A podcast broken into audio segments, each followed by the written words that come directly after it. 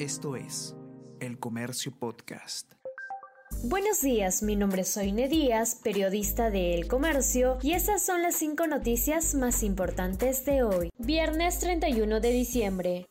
Fuego en Mesa Redonda a 20 años de la gran tragedia. Un día después de haberse cumplido 20 años del devastador y fatídico incendio de Mesa Redonda, este conglomerado comercial fue escenario anoche de un siniestro de código 3, es decir, fuera de control, en una escala de 5. Este se registró desde las 7 y 41 pm en el cuarto y quinto piso de la galería Plaza Central, donde funcionaba un almacén de plásticos. Asimismo, el ministro del Interior denunció que en dicha galería se construyeron tres pisos más de manera ilegal.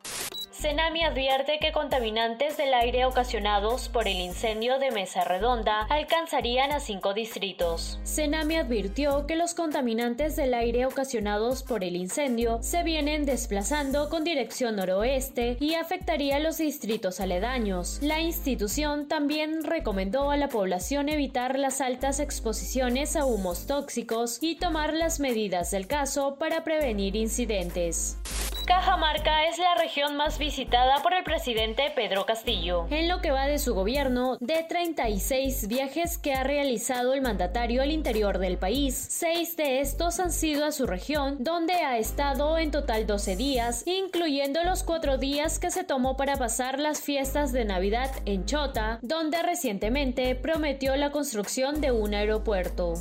Colegios piden cambios en reglas sobre regreso a clases. Colegios privados pide al gobierno rectificar la norma para que se dicte la jornada pedagógica completa en los colegios urbanos. Además, piden que se permita el funcionamiento de kioscos y comedores para que no se afecten los programas alimentarios de los escolares. También pidieron evaluar en reducir de 14 a 10 días el tiempo de cuarentena cuando se detecte un caso sospechoso o confirmado en el aula.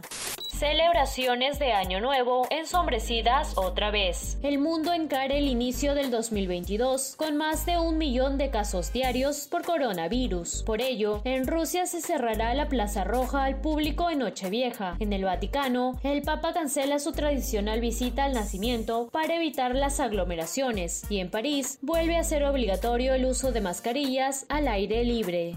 Y no te pierdas hoy en el podcast Primera Llamada. El periodista Juan Diego Rodríguez conversa con la directora de teatro Eva Luna Valivieso sobre el papel del teatro en marchas y represión.